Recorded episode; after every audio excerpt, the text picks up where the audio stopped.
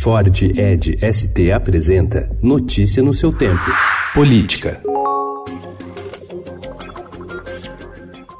O grupo suspeito de promover ataques virtuais contra autoridades teve como alvo até o presidente da República, Jair Bolsonaro. Na lista estão ainda os presidentes da Câmara, Rodrigo Maia, do Senado, Davi Alcolumbre, além de um ministro do Supremo Tribunal Federal que não teve a identidade revelada. Segundo a Polícia Federal, a ofensiva revela a vulnerabilidade da comunicação na cúpula dos três poderes. Antes de chegar aos telefones da cúpula dos três poderes da República, Walter Delgatti Neto, vermelho, teve como alvo principal um desafeto local. Segundo afirmou a Polícia Federal, promotor de Araraquara, Marcel Zanin Bombardi, foi a sua primeira vítima. A partir dos contatos do aparelho do promotor, Vermelho teria acessado outros números de autoridades.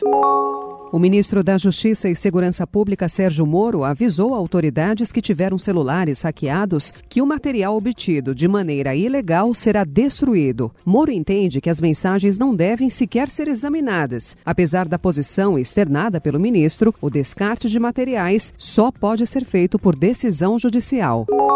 Apontado como líder do grupo preso na terça-feira passada sob acusação de hackear telefones celulares de autoridades, Walter Delgatti Neto, conhecido como Vermelho, afirmou, segundo pessoas que tiveram acesso ao seu depoimento à Polícia Federal, que não pediu nenhuma contrapartida financeira ao dar acesso ao material hackeado ao jornalista Glenn Greenwald, fundador e editor do site The Intercept Brasil.